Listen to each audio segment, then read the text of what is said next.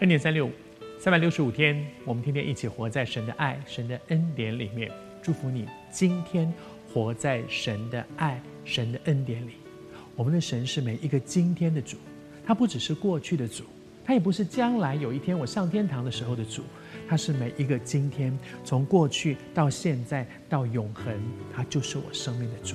而对你我而言，最实际、最真实的就是今天你要真真实实的经历神。一路走来，雅各的人生经历很多高山低谷，走到他回家了，回到了迦南地，回到了神对这个家族的应许之地，是不是事情就从此过得幸福快乐的日子呢？没有，人生总是这样，好像一波刚刚平，一波又来了，接下来又出事了。这次出什么事呢？他的老婆利亚，他的大老婆为他所生的这个女儿，这个女儿名字叫做迪拿。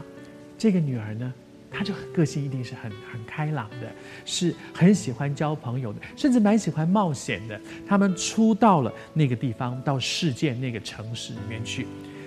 我相信一个女孩子，连。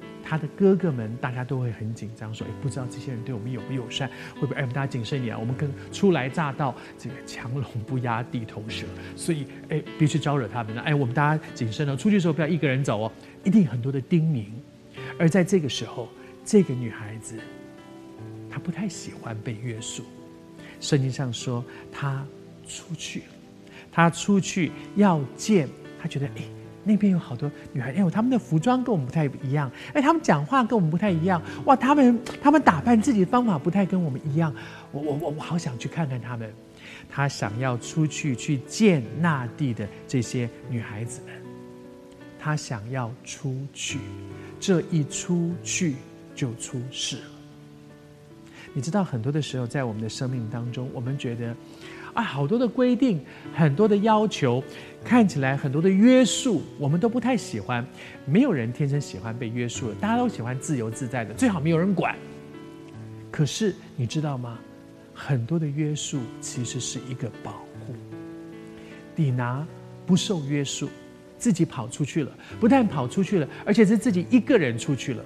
他如果能够听得进家里面对他的说：“哎，不要出去哦，留在家里，就不会出事。”就算出事，如果他找几个姐妹，甚至找几个哥哥跟他一起出去，大概情况也不会发展成那样。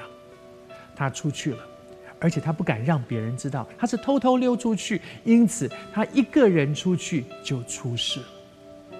我求神帮助我们。你知道这个世界常常用很多很吸引人的东西吸引我们，以至于。我们的心也常常觉得，哇，做基督徒好多被约束哦，这个不可以，那个不可以，这个不要，那个不要。